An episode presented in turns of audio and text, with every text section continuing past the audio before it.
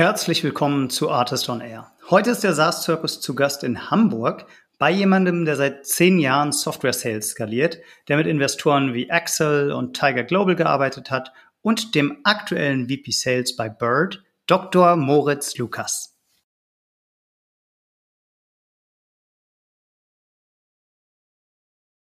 Ich glaube, das Allerwichtigste, ähm, und das gilt für die ersten Jahre, ist einfach ein gutes ähm, CRM zu haben. Und das ist für mich Dreh- und Angelpunkt. Äh, wenn man ein gutes CRM hat, ist aus meiner Sicht, ehrlich gesagt, alles andere ein Stück weit zweitrangig, aber das ist, das ist Dreh- und Angelpunkt des Ganzen. Das hat einfach super viel mit der Teameffektivität zu tun.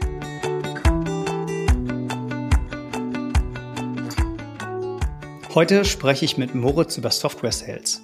Vom Mitarbeiter Nummer 1 bei Textu und einem Monsterwachstum bis zum VP Sales bei Bird und der Beteiligung an Finanzierungsrunden mit Excel, mit Tiger Global erwartet euch eine sehr bunte Reise durch die verschiedenen Phasen des Aufbaus einer Sales-Organisation. Spezifisch habe ich mit Moritz darüber gesprochen, worauf musst du beim Aufbau eines Sales-Teams achten, welchen Mehrwert bieten Sales Operations für skalierende Sales-Teams und mit welchen fünf Sales KPIs Moritz seine Teams eigentlich steuert.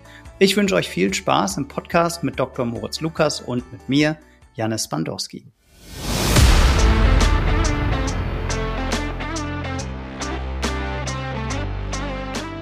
Artist on Air, der SaaS-Podcast für den deutschsprachigen Raum. Wertvolle Tipps von erfolgreichen Gründern, Top-Investoren und führenden Industriepartnern, die euch bei der Skalierung eures Unternehmens schnell und unkompliziert weiterhelfen. Zusammengestellt von Janis Bandorski, Julius Göllner und Matthias Ernst.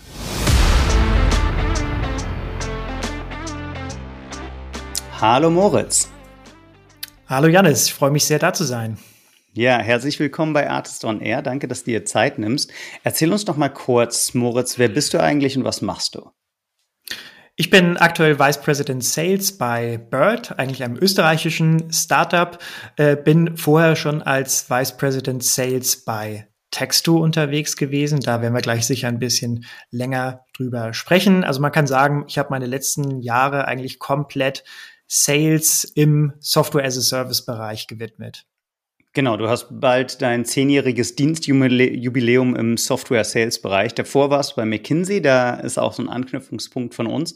Wie kommt man denn von McKinsey in den Software-Sales-Bereich? Das ist eine sehr berechtigte Frage. Und wie das immer so im Leben ist, immer mit ein bisschen Zufall natürlich. Ich habe, glaube ich, durch McKinsey sehr viel lernen können, was insbesondere einen analytischen Fokus, auch einen KPI-bezogenen Fokus angeht und habe äh, nach meiner aktiven Zeit bei McKinsey eine Doktorarbeit geschrieben im Bereich Finance. Das war auch so ein bisschen das Thema, was ich bei McKinsey vertieft habe. Bin da auch nochmal sehr datengetrieben, sehr äh, Analytics getrieben unterwegs gewesen. Und in dieser Doktorandenzeit habe ich mit drei sehr motivierten Kollegen am selben Lehrstuhl zusammen promoviert. Das waren die drei späteren Gründer von Texto. Texto wurde dann 2016 gegründet. Und als ich 2017 an Bord gegangen bin, war der größte Bedarf im Sales. Und so bin ich dann am Ende zum Sales gekommen. Es fehlte damals eigentlich die komplette Sales-Funktion.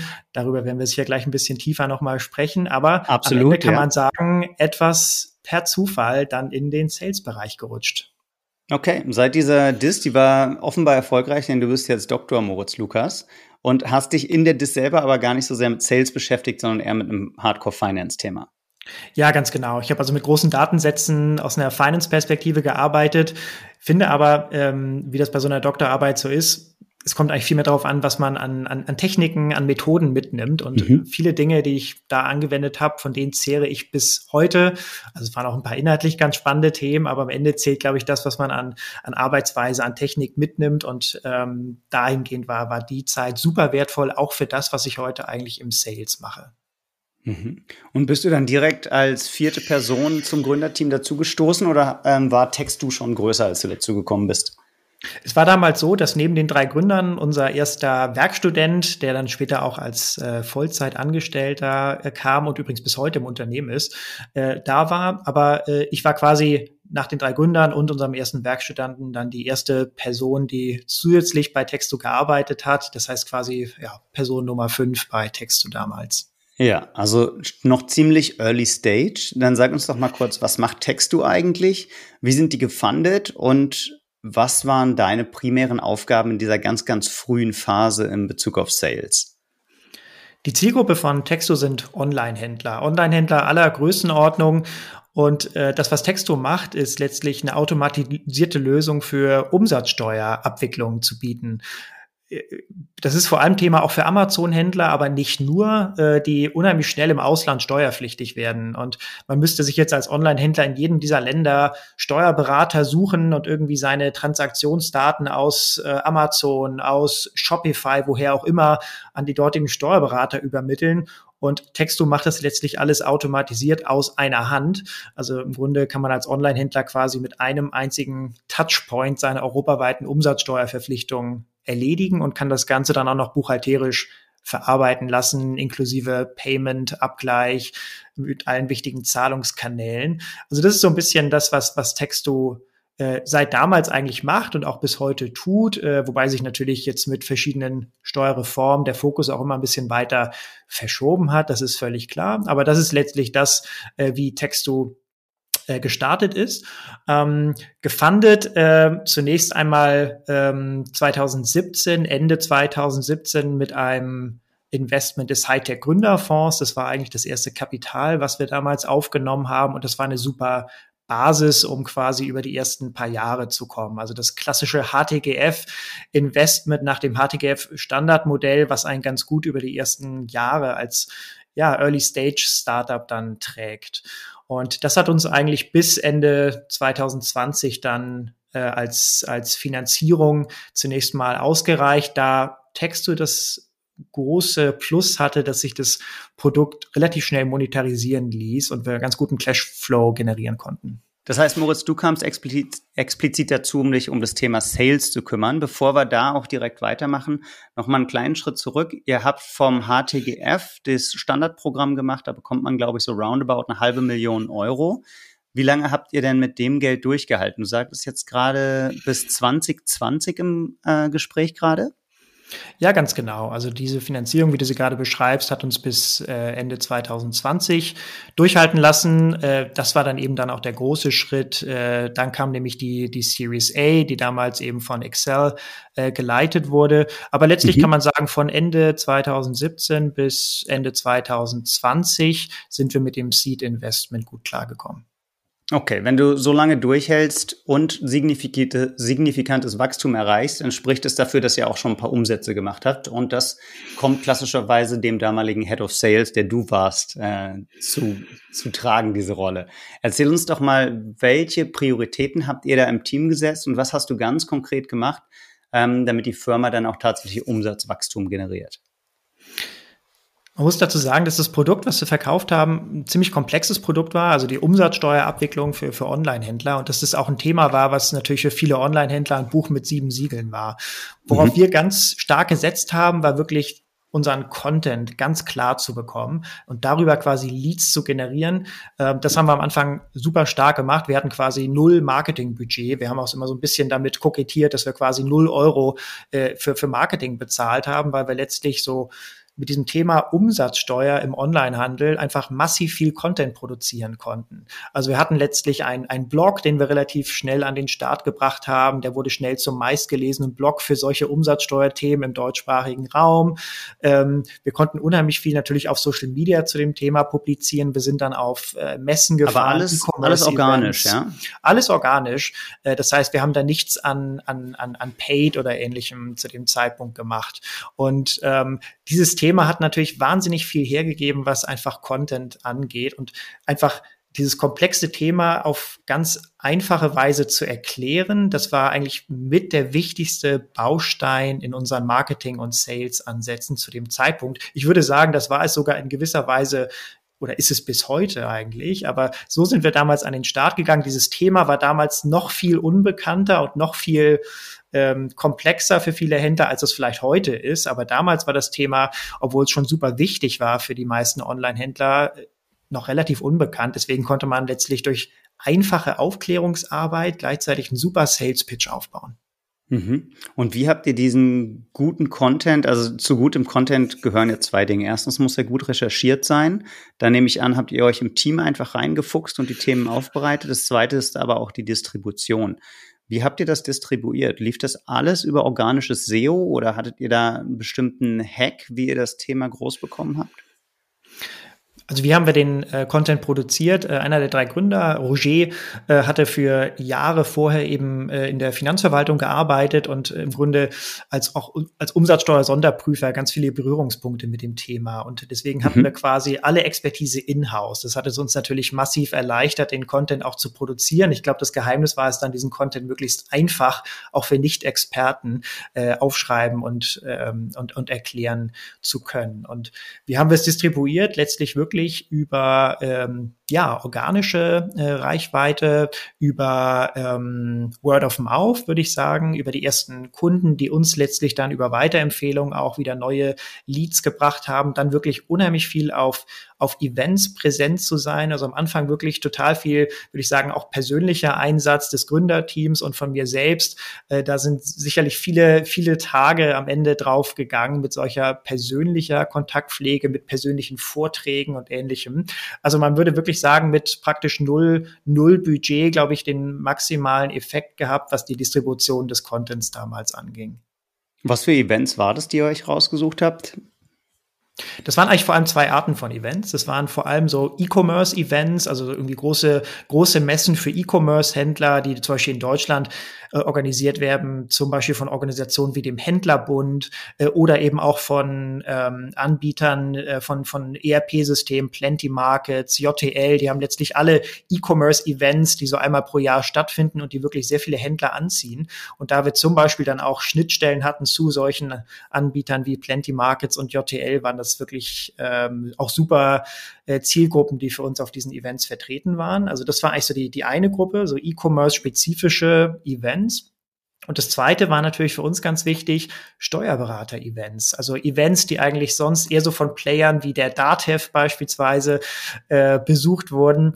Ähm, und wo wir letztlich, als wir mit T-Shirts und Hoodies dort am Textostand standen, auch am Anfang tatsächlich so ein bisschen damals noch aufgefallen sind. Das war ein bisschen tatsächlich so eine Art Kulturwandel, äh, aber für uns natürlich eine super wichtige Zielgruppe, weil Steuerberater eigentlich neben Online-Händlern natürlich für uns in der Ansprache massiv wichtig waren, weil sie für uns einen ganz wichtigen Multiplikatoreffekt hatten. Es gibt ja dankenswerterweise mittlerweile Steuerberater, die sich auf E-Commerce-Mandanten spezialisieren. Das heißt, wenn so ein Online Händler ähm, natürlich vom Steuerberater betreut wird, sind das typischerweise Steuerberater, die vielleicht 10, 20, 30 Mandate in dem Bereich haben. Und so einen Steuerberater dann zu gewinnen, war damals natürlich für uns total attraktiv. Das heißt, euer Kunde ist gar nicht das Unternehmen selbst, sondern der Steuerberater. Der Endkunde ist am Ende der, der, der, der Online-Händler, aber die Empfehlung kommt dann in vielen Fällen eben über den Steuerberater. Es ist ja einfach so, ich glaube, man kennt das vielleicht selbst von seiner persönlichen Steuererklärung, man möchte mit gewissen Themen vielleicht auch Steuern eigentlich möglichst wenig zu tun haben. Das heißt, viele Online-Händler haben damals auch ihrem Steuerberater gesagt, bitte sieh zu, dass du eine gute Lösung findest für mein E-Commerce-Business und dass ich möglichst mit dem Thema wenig zu tun habe. Und wenn dann ein Steuerberater sagt, lieber Händler, bitte nutze mal Texto, damit kann ich dir deine Steuererklärung letztlich äh, automatisiert erstellen und das spart dir am Ende auch Kosten, die ich dir nicht in Rechnung stellen muss, ähm, dann war das eigentlich ein super klarer Case. Mhm. Ich hatte vor einigen Wochen die Sophie Glaser im Podcast von Wimka und die hat erzählt, dass ein sehr ähnliches Modell bei denen sehr gut funktioniert hat, weil nämlich die Steuerberaterinnen und Steuerberater ihren Mandanten wiederum Wimka empfohlen hat für das digitale Fahrtenbuch, damit die SteuerberaterInnen dann nicht immer die Einträge im Fahrtenbuch abtippen müssen, und das scheint hier ja so eine Parallele zu sein, dass ihr quasi die Steuerberatungskanzleien als Einfallstor für eure Software dann für E-Com-Händler genutzt habt und als Multiplikatoren. Sehr smart. Ja. Ganz genau so ist es. Äh, wir haben den Steuerberatern das Leben dadurch äh, leichter gemacht, dass sie ohne Texto vielleicht solche Händler hätten gar nicht betreuen können. Man muss sich das vorstellen, das sind ja viele tausend Transaktionen im Monat aus ERP oder aus Shopsystemen. Das ist für viele Steuerberater Neuland. Und gleichzeitig ist natürlich äh, E-Commerce ein super wachsendes Feld. Also für viele Steuerberater war es schon damals attraktiv, sich in dem Bereich auch zu spezialisieren. Und wir haben es eigentlich mit Texto den Steuerberatern erst ermöglicht, teilweise das zu tun. Und gleichzeitig konnten sie natürlich äh, ihren, ihren Mandanten sagen, hier durch die Automatisierung ähm, muss ich dir gar nicht so viel in Rechnung stellen, wie ich vielleicht sonst mit irgendwelchen manuellen Prozessen hätte. Also es war eigentlich eine vorteilhafte Situation für alle Beteiligten, kann man, glaube ich, sagen. Das spricht ja eigentlich nach einem Kooperationsapproach. Habt ihr diese Kooperation mit den Steuerberatungskanzleien in irgendeiner Art und Weise formalisiert? Genau, das ist etwas, was wir bewusst vorangetrieben haben und was wir auch formalisiert haben. Das heißt, wir haben dann äh, natürlich da auch mit Kooperationsverträgen gearbeitet. Was ein bisschen speziell ist, ist natürlich, dass die deutsche Regulierung da ein Stück weit restriktiv ist. Also man darf zum Beispiel einem Steuerberater keine Provision zahlen. Sowas muss man dann eben entsprechend berücksichtigen, wenn man mit der mhm. speziellen Zielgruppe einen Kooperationsvertrag schließt. Aber das lässt sich alles lösen. Und so haben wir nach und nach einen festen Stamm von Steuerberatern aufgebaut, die quasi als Kooperationspartner ähm, mit uns gearbeitet haben. Das war ein ganz wichtiger Bestandteil und gleichzeitig, das muss man auch noch sagen, haben wir eben ganz viel Direct Sales auch weiterhin mit den Online-Hintern selbst gemacht. Also das waren im Grunde zwei parallele Standbeine, einmal Direct Sales an die Online-Händler selbst und dann eben das Kooperationsmodell mit den Steuerberatungskanzleien. Und haben die Online-Händler, die ihr direkt angegangen seid und die, die über die Steuerberatungskanzleien kamen, waren die unterschiedliche Archetypen oder haben die eigentlich das gleiche Ideal Custom oder das gleiche Kundenprofil gehabt für euch? Die waren am Ende gleich. Ich glaube, was man eher sagen kann, ist, dass grundsätzlich, egal ob jetzt über einen Steuerberater oder, oder direkt, äh, die Online-Händler selbst eine super heterogene Gruppe sind. Ähm, es gibt einfach viele, die äh, teilweise ein, ein, ein Mann-Betrieb sind, eigentlich eine One-Man-Show und alles äh, aus einer Hand machen, die vielleicht über einen Amazon-Account letztlich einen kleinen Online-Handel hochfahren. Und so jemand braucht genau äh, eine Umsatzsteuererklärung wie eine große Firma, die vielleicht äh, eine ganze Steuerabteilung hat. Und ähm, das hat dafür gesorgt, dass natürlich im Sales auch super verschiedene äh, Personas letztlich für uns relevant waren. Also wirklich der kleine einzelne Online-Händler plus der große Händler äh, mit vielen Tausenden, Zehntausenden monatlichen Verkäufen mit einer eigenen Steuerabteilung. Also wir haben teilweise, haben wir mit dem alleinigen Geschäftsführer gesprochen, der von Steuern vielleicht sogar wenig bis gar keine Ahnung hatte. Und teilweise haben wir mit absoluten Steuerexperten, mit einer ganzen Steuerabteilung gesprochen. Und das war natürlich eine Komplexität. Da mussten wir auch das Sales-Team natürlich nach und nach hinbekommen, dann auf verschiedenen Levels Skills quasi dann auch eben solche Gespräche führen zu können. Jetzt hast du eine sehr schöne Brücke gebaut. Am Anfang warst du die einzige Person, die Sales gemacht hat. Natürlich mit der Unterstützung der Founder, die auf den Messen ja auch Founder Sales gemacht haben, dann, so wie ich es verstanden habe. Erzähl doch mal, wie hat sich das ergeben, dass ihr am Ende dann ein Sales-Team hattest, äh, ihr hattet? Also was waren für dich so Punkte, an denen du erkannt hast, jetzt schaffen wir es alleine nicht mehr und brauchen Hilfe? Ich hatte ja eben schon kurz angedeutet, dass ja der Sales Pitch am Ende ja auch viel ähm, Content-basiert war. Also wir haben im Grunde so einem Online-Händler ja ein bisschen erklärt, warum er eigentlich äh, steuerpflichtig ist in verschiedenen EU-Ländern und warum er dann Text-to braucht. Und das ist natürlich ein, ein Pitch, der dafür sorgt, dass das typische der typische Kundencall jetzt nicht unbedingt nach, nach fünf Minuten schon beendet ist, sondern so eine typische Live-Demo hieß es damals bei uns, äh, wo wir also wirklich per, per, per Videocall mit einem Kunden gesprochen haben und unsere Lösung auch erklärt haben, aber auch das Steuerthema ein bisschen erklärt haben. Das konnte eine Dreiviertelstunde bis Stunde dauern. Und wenn du das irgendwann als Einzelkämpfer machst, kommst du schnell zu dem Schluss, dass du vielleicht vier, fünf oder ein paar mehr solcher Calls an einem langen Tag mal führen kannst, dass aber viele andere Dinge irgendwann auf der Strecke bleiben. Darf ich da ganz kurz einhaken? Habt ihr dieses Webinar, wenn du dir da eine Stunde Zeit nimmst, mit ein bisschen Vorbereitungszeit, sind es ja dann vielleicht sogar anderthalb oder zwei, wenn du den Kunden vorher anguckst, für alle Kunden angeboten, auch wenn das ein Online-Händler war, der vielleicht 100.000 Euro Umsatz im Jahr gemacht hat? Ja, wir haben das für alle Händler angeboten. Und äh, wow. am Anfang hat das für uns besonders viel Sinn gemacht, weil man im Grunde aus jedem dieser Calls, gerade in der Anfangsphase, auch unheimlich viel nochmal gelernt hat. Mhm. Ähm, das heißt, ähm, an unterschiedlichen Profilen, an unterschiedlichen Anforderungen. Also ich konnte eigentlich am Anfang aus jedem dieser Calls etwas mitnehmen. Ähm, das heißt, es war in dem Sinne keine, keine verschwendete Zeit, selbst wenn vielleicht der Händler selbst ähm, irgendwann äh, einfach noch super klein war oder vielleicht auch noch gar nicht sein Business gestartet hat. Wir hatten auch Calls, da hieß es, ich möchte mein Business in den nächsten Monaten erst starten und wollte mich schon mal informieren, was grundsätzlich der richtige Zeitpunkt ist, aber für uns natürlich dann noch etwas, etwas früh. Aber am Anfang haben wir da nicht, nicht differenziert, das muss man klar sagen. Mhm. Ja, okay, aber finde ich, finde ich sehr cool, dass du dir trotzdem die Zeit genommen hast, um dann wieder das Wissen ja auch weiterzugeben, wahrscheinlich an den Produktentwickler bei euch, um das Produkt auf die Bedürfnisse eurer Kernzielgruppe abstimmen zu können.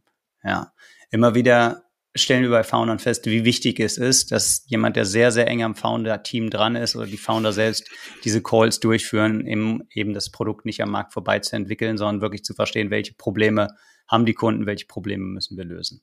Absolut. Vielleicht kannst du an der Stelle trotzdem noch mal was dazu sagen, wie euer Pricing eigentlich funktioniert. Äh, du hast gesagt, ihr habt vom kleinen Online-Händler oder du hast gesagt, vielleicht jemand, der auf Spotify ist und dann ein paar tausend Euro im Jahr Einnahmen hat, bis zu großen Konzernen, die wahrscheinlich zwei, dreistellige Millionenbeträge umsetzen. Das ist ja eine ultra breite Range. Wie preist man sowas? Das ist eine sehr berechtigte Frage und das ist ein Thema, was wir auch immer wieder in den Jahren äh, diskutiert und reviewed haben.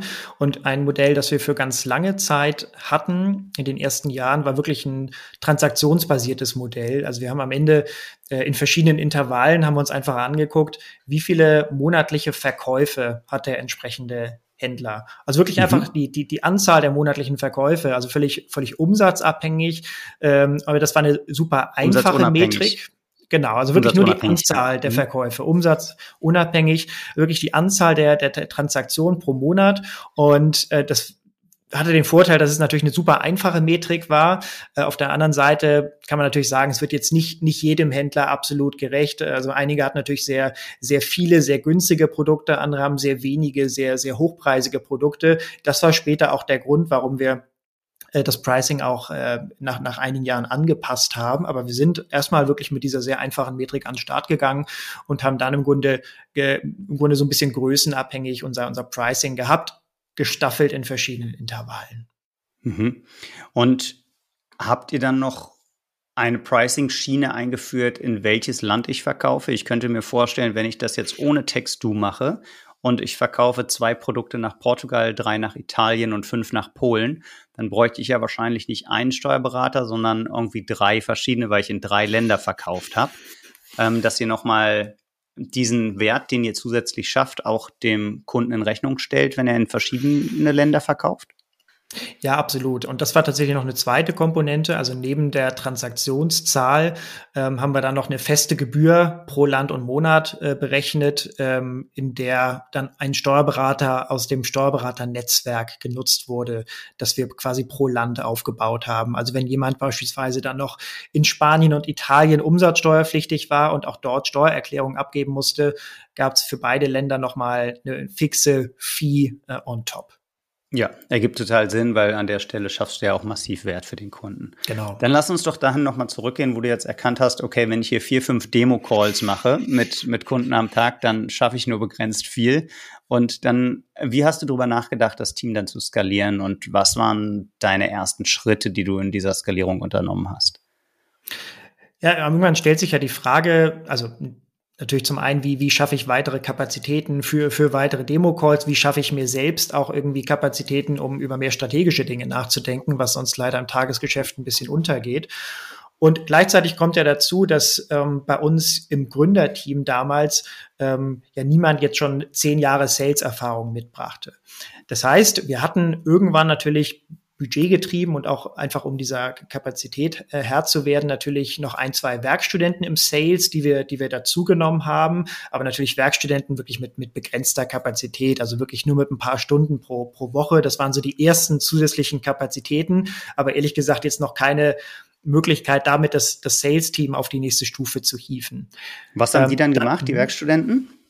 Die Werkstudenten haben im Grunde wirklich, wirklich Demo-Calls, Demo-Calls gemacht und dann Angebote erstellt und rausgeschickt und die Follow-ups entsprechend dann bis zum Contract-Signing auch, auch, auch durchgezogen. Also im Grunde das, was ich wirklich in der Anfangszeit komplett selbst gemacht habe, ähm, habe ich versucht eigentlich äh, auf, auf, auf die Werkstudenten zu übertragen. Das hat auch tatsächlich gut funktioniert. Also war natürlich mhm. ein, ein Onboarding super wichtig. Wie gesagt, das Thema und das Produkt äh, sind einfach komplex. Also da war ein sauberes Onboarding, Training war super wichtig. Äh, das habe ich am Anfang alles natürlich selbst gemacht, habe die Dinge so weitergegeben, wie ich sie auch selbst gestartet habe und habe dann eben gemerkt, dass das mir aber schon ermöglicht hat, zumindest ein bisschen mehr Kapazitäten zu schaffen, um jetzt ein bisschen dann über strategische und strukturelle Themen auch nachzudenken. Also zum Beispiel eben auch das Thema Teamaufbau.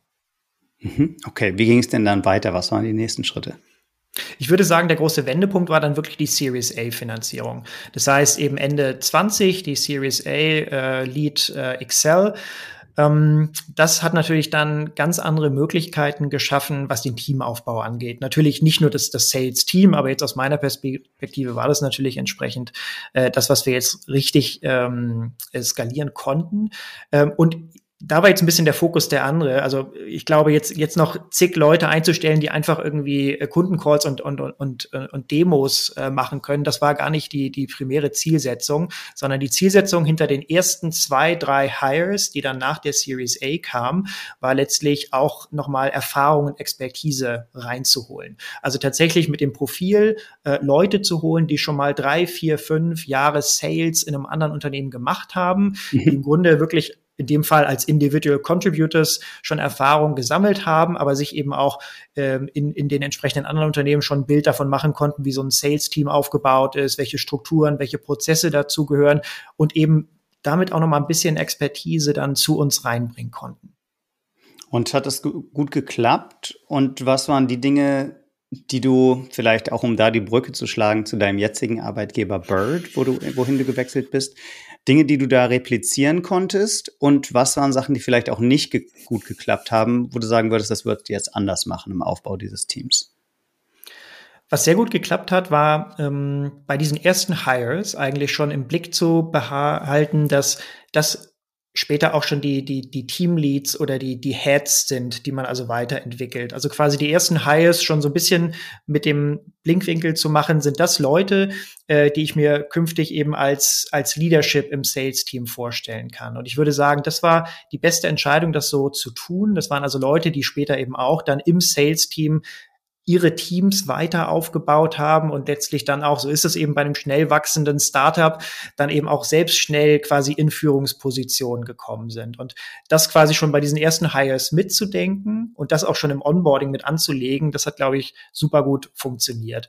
und das ähm, würdest du auch wieder so machen, ja? Denn es gibt ja häufig auch die Argumentation, dass ähm, vielleicht es Sales-MitarbeiterInnen gibt, die super stark Revenue getrieben sind, super mit den Kunden arbeiten können, aber sagen, ich will keine Führungsverantwortung haben, will gar kein Team managen müssen, sondern will einfach Calls machen und Umsatz generieren. Das ist genau wie du sagst. Ähm, und das hat auch absolut seine Daseinsberechtigung, aber ich glaube, zu dem damaligen Zeitpunkt äh, wäre es nicht das Richtige gewesen. Ich glaube, ich habe damals wirklich Leute gesucht, bei denen ich mir das vorstellen konnte. Ähm, ich glaube, man muss in jedem Sales-Team auch für das, was du gerade ansprichst, eine, eine, Laufbahn schaffen. Also wirklich für, für Leute, die einfach gerne, genau wie du sagst, gerne, gerne closen, die gerne Revenues reinholen und die eigentlich nie irgendwie Führungsverantwortung übernehmen möchten. Und ich glaube, genau diesen Career-Track muss man auch äh, jedem ermöglichen. Und das ist übrigens auch etwas, was ich jetzt eben auch bei Bird im Sales-Team ähm, etabliert habe. Das heißt eben die Möglichkeit, abseits quasi der, der Sales-Leadership-Karriere eben wirklich den, ja, wenn du so willst, den Individual Contributor-Track äh, wirklich dauerhaft zu verfolgen, ohne dass das quasi fürs äh, für die eigene Karriere irgendwelche Nachteile hat. Ich glaube, das muss man, das muss man anbieten. Es gibt einfach äh, dieses Sales-Mindset, es gibt diesen Sales-Typus, der einfach seine komplette Befriedigung daraus zieht, eben Deals reinzuholen. Und ich glaube, für den muss man eben auch eine, eine Laufbahn schaffen, parallel eben zum klassischen Sales Leadership Track. Finde ich mega spannend. Mache mir hier auch eine kleine Notiz, dass wir darauf nochmal gleich eingehen. Denn es gibt ja auch eigentlich nichts Döveres fürs Team, als jemandem der super starker Individual Contributor ist, dann diese Möglichkeit zu verwehren, vielleicht mit Aufgaben zu belasten, auf die sie oder auf die er gar keinen Bock hat. Und dann gehen die Ziele runter und dann äh, ist der Karrierepfad zu und man ist irgendwie unhappy und hat weniger Revenue drin. Also finde ich mega spannend, wie du es bei Bird machst. Aber vielleicht bleiben wir noch mal kurz bei Textu in der Skalierung von deinen zwei, drei Werkstudenten jetzt auf ein größeres Sales-Team und ähm, wie sich das Team entwickelt hat, bis du dann den nächsten Karriereschritt gemacht hast und von Textu weggegangen bist. Wie hat sich das Team dann weiterentwickelt? Ähm, ich glaube, was so eine ganz natürliche Entwicklung ist und was wir auch gemacht haben, ist, das ganze Team natürlich nach und nach zu, zu spezialisieren und zu fokussieren. Wie wir damals gestartet sind, ist im Grunde auch mit den ersten Hires quasi ein Team von Generalisten zu sein. Also jeder hat quasi Direct Merchant Sales gemacht, jeder hat auch mit Steuerberatern beispielsweise gesprochen. Es gibt im E-Commerce ja auch noch andere Kooperationspartner, die nicht Steuerberater sind. Also im Grunde Partnermanagement, Direct Sales, es wurde alles von den gleichen Leuten gemacht. Also wir waren ein Team mhm. von Generalisten. Und ich glaube ehrlich gesagt, dass es für diese Anfangsphase auch genau das Richtige war. Ich glaube, jeder hatte eine super steile Lernkurve. Es hat jedem gut getan, nicht nur mit einem ähm, Händler zu sprechen, sondern eben auch mal mit einem Steuerberater zu sprechen, auch mal auf eine Messe zu fahren und ähnliches. Also ich glaube, das war ein guter Ansatz, aber der kommt eben irgendwann an seine Grenzen. Und wir sind dann eben dazu übergegangen, das Sales-Team äh, als es dann ja so Größenordnung so 15, 20 Leute dann war, relativ schnell nach der Series A wirklich zu spezialisieren und zu sagen, wir haben jetzt beispielsweise wirklich ein Team, das sich auf die Steuerberateransprache fokussiert oder ein Team, das sich auf die sonstigen Partner äh, fokussiert, also wirklich ein klassisches Partnermanagement und dann haben wir ein Team, das macht wirklich nur Direct Sales an, an Online-Merchants. So, mhm. also das ist, glaube ich, der für mich der, der, der wichtigste Schritt gewesen und auch der nächste Schritt quasi zur Professionalisierung Professionalisierung des Sales-Teams später, und das ist, glaube ich, ähm, super essentiell, dann natürlich auch Sales Ops dazu genommen, äh, einfach um, um das Team dann auch mit der größeren äh, äh, Größenordnung einfach natürlich auch sauber, effizient steuern zu können. Super wichtig. Du fragtest ja vorhin, was, was würde ich vielleicht anders machen?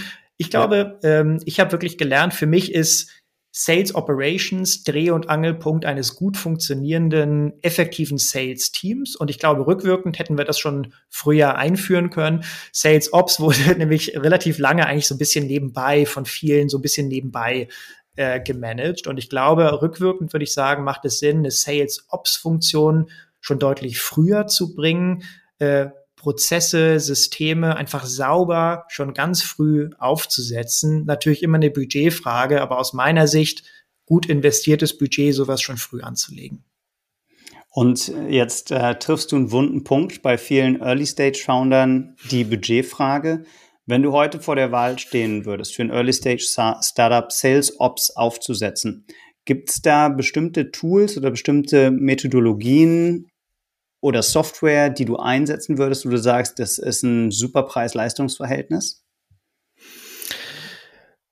Ich glaube, das Allerwichtigste, ähm, und das gilt für die ersten Jahre, ist einfach ein gutes ähm, CRM zu haben. Und das ist für mich Dreh- und Angelpunkt. Äh, wenn man ein gutes CRM hat, ist aus meiner Sicht, ehrlich gesagt, alles andere ein Stück weit zweitrangig, aber das ist, das ist Dreh- und Angelpunkt des Ganzen. Das hat einfach super viel mit der Team-Effektivität zu tun. Wir sind damals bei Texto mit Pipedrive gestartet, was, glaube ich, für die ersten paar Jahre, glaube ich, eine ordentliche Lösung war. Aber auch da merkt man dann, irgendwann kommt es an seine Grenzen. Und wir sind dann irgendwann ähm, zu HubSpot gewechselt. Und ähm, HubSpot ist etwas, was ich auch heute bei, bei Bird äh, einsetze äh, und mit dem ich super happy bin und äh, was, glaube ich, aus meiner Sicht eine skalierbare äh, Lösung ist. Und ähm, das heißt, sowohl bei Texto als auch bei Bird etwas, was ich zentral finde, damit auch Sales Ops sauber arbeiten kann, äh, ist einfach die Verzahnung zwischen Marketing und Sales, die aus meiner Sicht äh, absoluter Kernpunkt ist, lässt sich damit gut lösen.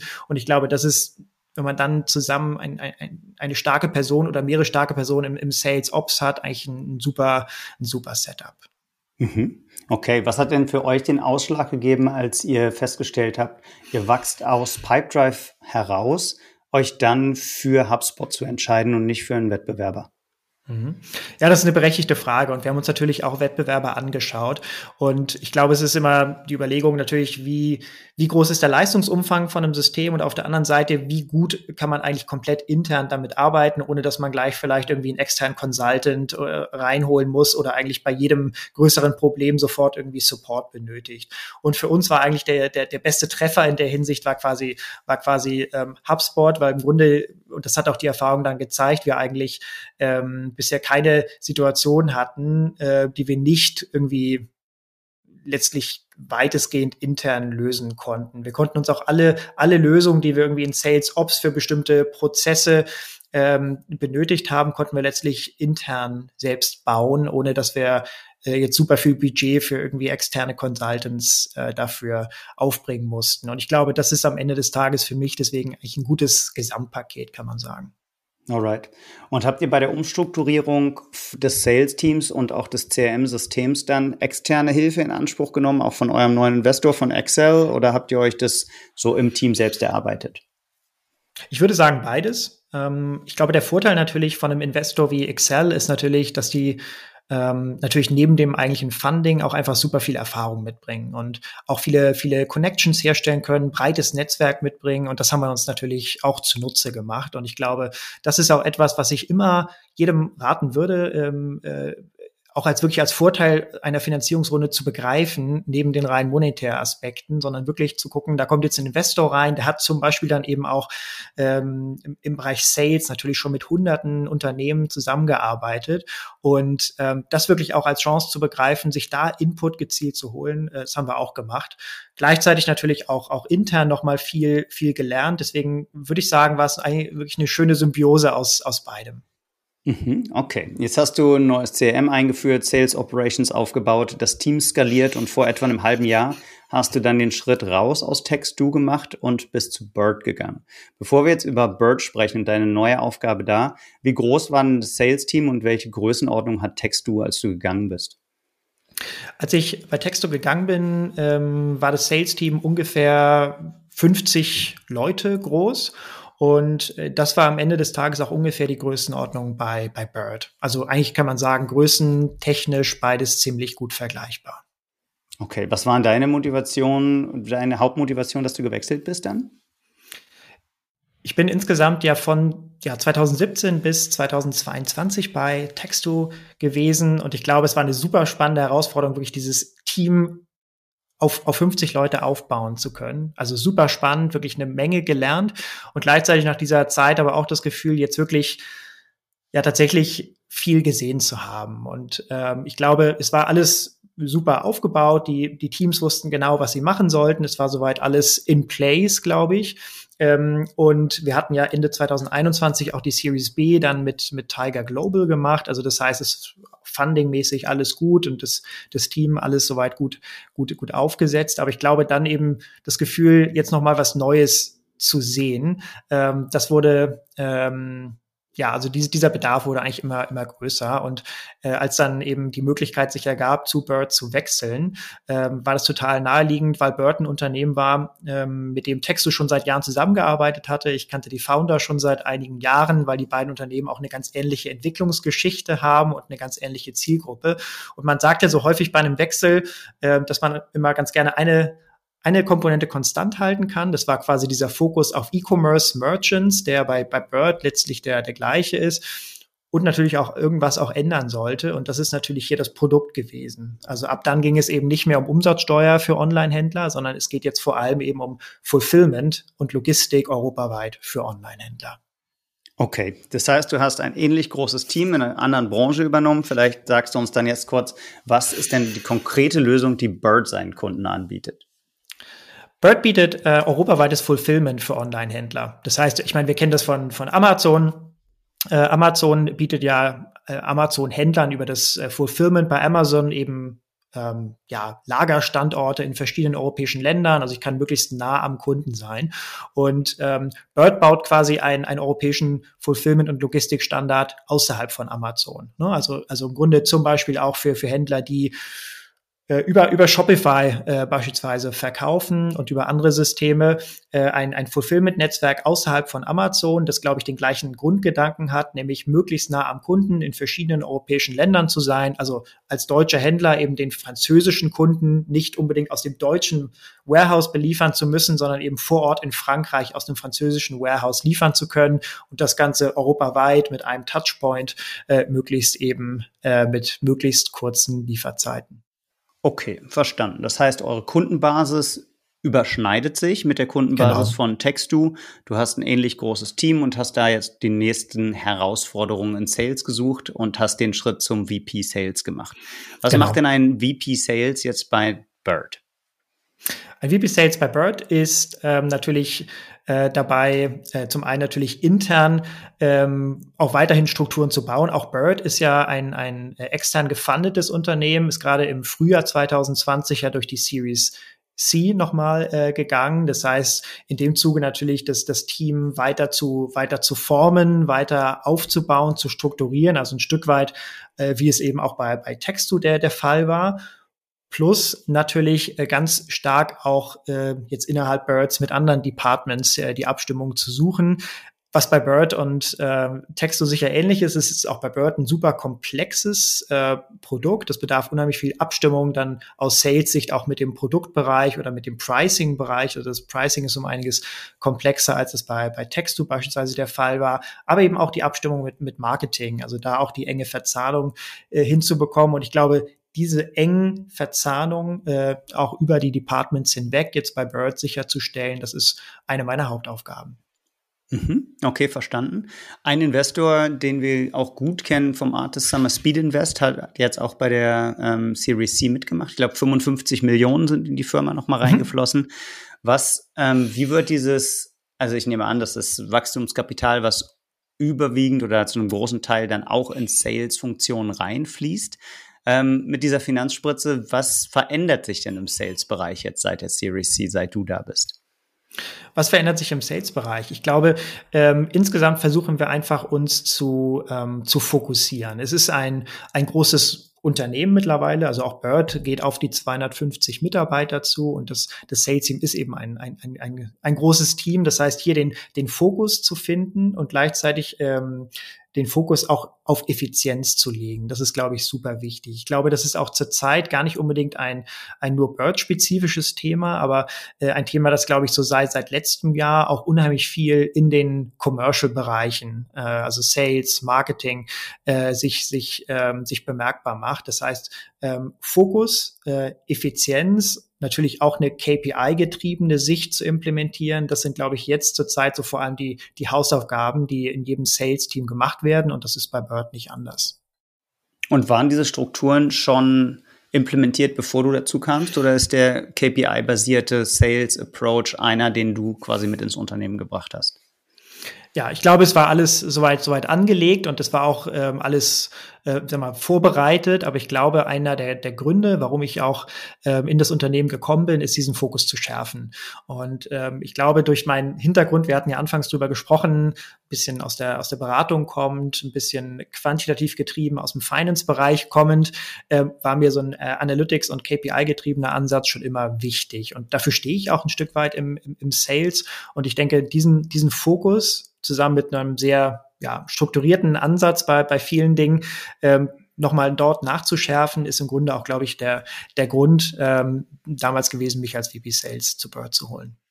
Alright. Was sind denn die Top 5 KPIs im Sales, die eine Growth Stage Software Company auf dem Schirm haben sollte, deiner Meinung nach? Mhm. Also grundsätzlich erstmal, äh, vielleicht äh, bevor ich zu den, zu den fünf einzelnen äh, KPIs komme, aber erstmal sind es im Idealfall vorwärtsgerichtete KPIs.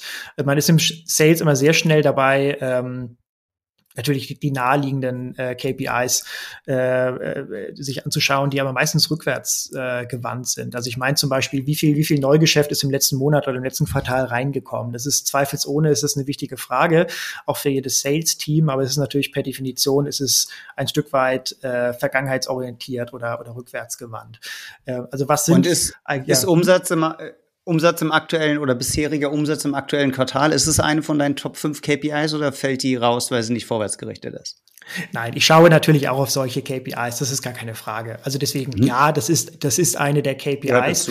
Okay. Sie gehört dazu, aber ich glaube, man darf eben nicht den Fehler machen und sich nur auf diese, diese Art KPI ähm, fokussieren. Also was meine ich zum Beispiel? Ich meine zum Beispiel, dass eine, eine Top-KPI für mich zum Beispiel auch sowas ist wie die, wie die Lead Response Time. Also warum ist es zum Beispiel Lead Response Time? Weil die Lead Response Time mir unheimlich viel darüber sagt, wie, wie effektiv das Team gerade arbeitet. Äh, also schaffen wir es zum Beispiel, äh, einen neuen Lead zum Beispiel innerhalb äh, einer Stunde nach Lead-Eingang zu bearbeiten oder nicht? Das sagt mir unheimlich viel darüber, darüber aus, äh, wie äh, gut wir gerade darin sind, uns zu fokussieren. Ähm, wenn ich das nicht schaffe, kann es viele Gründe dafür geben, aber die meisten dieser Gründe sind ähm, ja, darauf bezogen, dass wir offensichtlich gerade nicht effektiv genug arbeiten. Deswegen ist das für mich so ein Beispiel Lead Response Time, die unheimlich aussagekräftig ist. Und, ist eine Stunde ein mhm. Wert, der tatsächlich ein Benchmark für euch ist, oder war das jetzt ein aus der Luft gegriffenes Beispiel?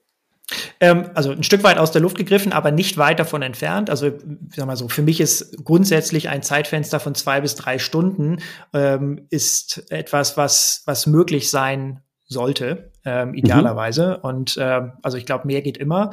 Äh, ich glaube, eine Stunde ist, ist ambitioniert in den meisten Unternehmen, aber äh, es ist nicht nicht weit weg. Alright. Das heißt, es ist dann keine vollautomatisierte Lead Response, dass eine E-Mail aus dem System generiert wird, sondern es ist tatsächlich eine individualisierte Kommunikation dann. Wie sieht die denn bei euch aus?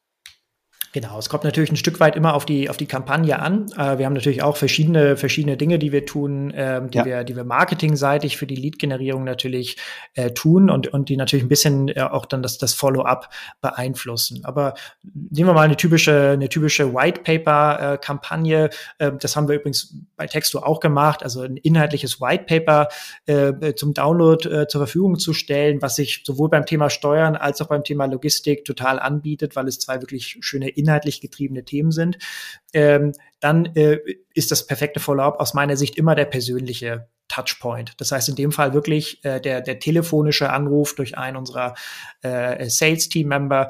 Ähm, und das ist, glaube ich, immer aus meiner Sicht der beste Touchpoint, weil er, weil er persönlich ist, weil er direkt ist und auch weil er individuell ist. Und das sind sowieso Prinzipien, die mir im, im Follow-up super wichtig sind. Natürlich könnte ich nach ein paar Sekunden quasi auch die automatisierte Mail rausschicken. Ähm, aber ehrlich gesagt würde ich dadurch den Lead aus meiner Sicht nicht nicht optimal bearbeiten. Ich würde sogar Gefahr laufen, eigentlich diesen Lied ein Stück weit verpuffen zu lassen. Also für mich muss ein gutes, ein gutes Follow-up, auch das erste Follow-up muss möglichst schnell sein, also schnell nach Lead-Eingang, das meine ich mit der Lead-Response-Time eben, dann muss es eben im Idealfall persönlich sein und individuell. Und ich glaube, alles kann man eben mit dem gezielten Anruf am besten äh, erledigen. Ist natürlich nicht in allen Fällen möglich, ist völlig, völlig klar. Aber wenn es die Möglichkeit gibt und wenn uns die Kampagne äh, diesen, die, dieses Follow-up ermöglicht, dann würde ich sagen, ist das die schönste und die effektivste Art des Follow-ups. Alright, verstanden. Wir sind mittendrin in deinen ähm, Top 5 Sales KPIs. Ähm, Lead Response Time habe ich notiert, ist Nummer eins. Was kommt noch? Genau. Dann ist es natürlich die, die Pipeline Creation oder Pipeline Creation Rate, je nachdem, wie man es konkret berechnen möchte. Aber ich glaube, äh, es ist einfach so, das ist eine, eine völlig banale Weisheit im Sales, aber es, es ist einfach so, Pipeline Creation ist der wichtigste Frühindikator und ist die wichtigste Voraussetzung einfach für künftige MRA. So ist es einfach. Und äh, egal, wie man es jetzt konkret misst, also ob man eine Pipeline Creation Rate nimmt oder ob man sich einfach äh, die, die, das Pipeline Volumen annimmt, was irgendwie im letzten Monat oder im aktuellen Monat reinkommt, sagt das unheimlich viel über das künftige Neugeschäft aus. Und ich glaube, das wird vermutlich niemand im Sales irgendwie nicht in seinen Top 5 KPIs haben. Das kann man sich natürlich auf Teamebene angucken. Das kann man aber auch quasi natürlich sich für jeden Sales Rep anschauen. Ich glaube, auch jeder gute Sales Rep, auch wenn er AE ist übrigens, also auch ein Account Executive, auch ein guter Account Executive baut sich selbst Pipeline auf, also auch das AE Prospecting. Also deswegen, ähm, ich glaube, Pipeline Creation oder Pipeline Creation Rate, super wichtig, super wichtiger Frühindikator, super wichtige Voraussetzung für künftige MRA natürlich. Okay, verstanden. Machen wir weiter mit Nummer drei. Nummer drei ist die Länge des, des Sales Cycles. Also wie, wie lang ist eigentlich der typische Sales Zyklus? Also zum Beispiel von der Deal Creation bis zur Deal ähm, Conversion beispielsweise. Auch das natürlich klar, da stecken, da stecken Vergangenheitselemente drin, aber gleichzeitig äh, kann ich zusammen mit meiner aktuellen Pipeline-Situation, glaube ich, ein ganz gutes Bild davon äh, dafür bekommen, äh, was in den nächsten Wochen, in den nächsten Monaten äh, an Neugeschäft letztlich ähm, zu erwarten ist. Das heißt im Grunde hier, äh, ja, also ein Stück weit vergangenheitsorientiert, aber mit ganz vielen, ganz vielen Zukunftskomponenten. Äh, Deswegen äh, super wichtig, den Sales-Zyklus im Auge zu behalten und, und, und aktiv zu tracken. Verstanden. Hilft dir dein CRM dabei, diese ersten drei, die wir jetzt besprochen haben, also Lead Response Time, ähm, Pipeline Creation und State Cycle, auch zu monitoren? Äh, ja, ja, auf jeden Fall. Ähm, wobei man immer sagen muss, äh, ich meine, jedes CRM-System hat ja eine, ein Stück weit auch Standard-Reports, die generiert werden. Und meine Erfahrung ist, ähm, keiner der Standard-Reports lässt sich eigentlich so sofort so verwenden, wie man ihn meistens äh, haben möchte. Also man braucht am Ende dann immer eine individuelle Anpassung. Auch da wieder ist der Case für jemand äh, starken im Sales Ops unheimlich stark. Also wenn man jemanden hat, der eben auch ein Stück weit analytisch denken kann, äh, der sich eben mit, mit, mit, äh, mit solchen Analysen auskennt, ein Riesenvorteil, weil man am Ende jeden, jeden Standard-Report, den so ein CRM einem baut, am Ende immer noch mal anpassen muss und auf seine eigenen Bedürfnisse nochmal äh, zuschneiden muss. Ne? Okay, dafür ist es dann gut, jemanden im Sales Operations zu haben, der genau das kann. Genau, ganz genau. Right. Dann machen wir weiter mit den ähm, Top 5 Sales KPIs. Jetzt fehlen noch zwei.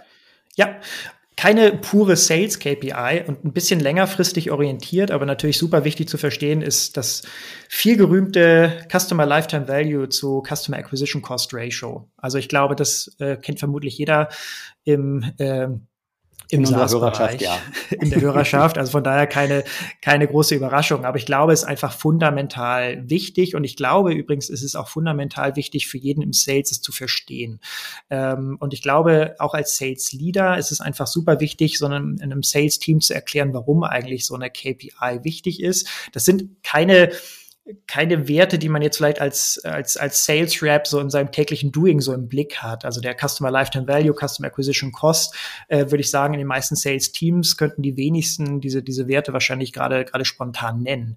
Aber und gleichzeitig ist es, äh, aus meiner Sicht fundamental wichtig, dem, Team klar zu machen, warum das eigentlich, warum das eigentlich Fokusbereiche sind und warum wir das eigentlich tracken. Es ist fairerweise keine KPI, die man jetzt irgendwie auf Tages- oder unbedingt auf Wochenbasis misst, äh, aber trotzdem eine, eine längerfristige KPI, äh, die jeder grundsätzlich im Sales-Team verstehen sollte. Aber ist dann ja auch eine backward-looking, also eine rückwärtsgerichtete Betrachtungsweise wieder, ne? Genau. Hast du noch was, hast du noch was, was äh, vorwärtsgerichtet ist? Vorwärts gerichtet, ähm, vielleicht noch mal so ein bisschen zur, zum, zur Pipeline Creation. Mhm. Ähm, super wichtig ist natürlich zu verstehen, ähm, was kommt in die Pipeline. Ähm, also das heißt nicht nur nicht nur die, die Pipeline in, in Summe zu verstehen, sondern die Pipeline auch strukturell zu verstehen. Also ich meine eben auch, wie entwickelt sich zum Beispiel der die durchschnittliche Lead- oder Dealgröße, die wir, die wir in die Pipeline bekommen. Ähm, ich glaube, jedes Unternehmen hat da einen Sweet Spot oder vielleicht auch eine, eine, eine Zielrichtung, wohin es gehen soll. Aber natürlich zu verstehen, welche, welche Kunden bekommen wir eigentlich strukturell äh, in die Pipeline rein? Äh, laufen wir gerade Gefahr, dass sich vielleicht äh, äh unser Durchschnittskunde tendenziell sogar verkleinert? Äh, sind wir irgendwie dabei, zumindest konstant zu halten? Oder kommen wir tatsächlich dahin, dass wir uns up Market bewegen? Also das heißt, strukturell zu gucken, was bekommen wir rein? Auch das wieder, glaube ich, mit einem klaren Zukunftsfokus. Also das vielleicht noch als, als fünfte KPI an dieser Stelle. Ja, I like it. Achso, okay, das ist dann, würdest du als fünfte KPI Average, Average Deal Size Evolution würde ja. ich würde Genau, so könnte man das nennen. Äh, genau. Ja, okay. So, Moritz, die alles entscheidende Abschlussfrage bei Artist on Air. Wir haben jetzt super viel über den Aufbau von Sales Teams gelernt, super viel über die Bedeutung von Sales Operations, über KPIs im Sales. Jetzt kommt es darauf an, was ist dein Restaurant-Tipp in Berlin? Das ist natürlich eine sehr gemeine Frage, da ich ja in Hamburg ansässig äh, sorry. bin. Sorry, was ist dein Restaurant-Tipp in Hamburg, meine ich natürlich. Ich kann aber auch äh, gern noch was für, für Berlin sagen. Also lass mich kurz ähm, überlegen. Ähm, also für, für Berlin äh, kann, ich, kann ich einen Tipp geben. Oh wow, okay. Nehme ich. Ähm, und das ist wahrscheinlich jetzt total lame, äh, aber ich bin einfach riesen, riesen Schnitzel-Fan und deswegen natürlich das Borchardt. Ich weiß, es ist total lame, aber das kann ich sagen als Nicht-Berliner. Da hat es mich schon öfter hingezogen und äh, deswegen. Okay, ähm, nehmen, wir, nehmen wir trotzdem auf, ja. Und äh, Schnitzeltipps sind äh, aus irgendeinem Grund in der, unserer Community auch sehr beliebt. Und in Hamburg? In Hamburg, ähm, also wer wirklich gutes Sushi mag, der findet in, in Hamburg-Eppendorf das Raw-Like Sushi, die wirklich in eigener Produktion das äh, Sushi herstellen und super kreativ unterwegs sind. Also Hamburg-Eppendorf auch vom Zentrum gut erreichbar. Gut erreichbar, also wer von euch mal da ist, ein heißer Tipp, Raw-Like Sushi, wärmstens zu empfehlen. Alles klar, oder kältestens bei Raw Oder kältestens. Sushi. Alles klar. Super, vielen Dank für die Tipps. Vielen Dank auch für deine ganzen Insights zum Thema Sales, Moritz. Ähm, super, super informativ. Vielen Dank, dass du dir die Zeit genommen hast. Hat großen Spaß gemacht. Vielen Dank für die Möglichkeit, Janis.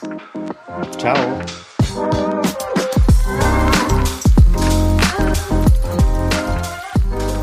Das war mal wieder eine knappe Stunde geballtes SaaS-Wissen für euch, meine Lieben.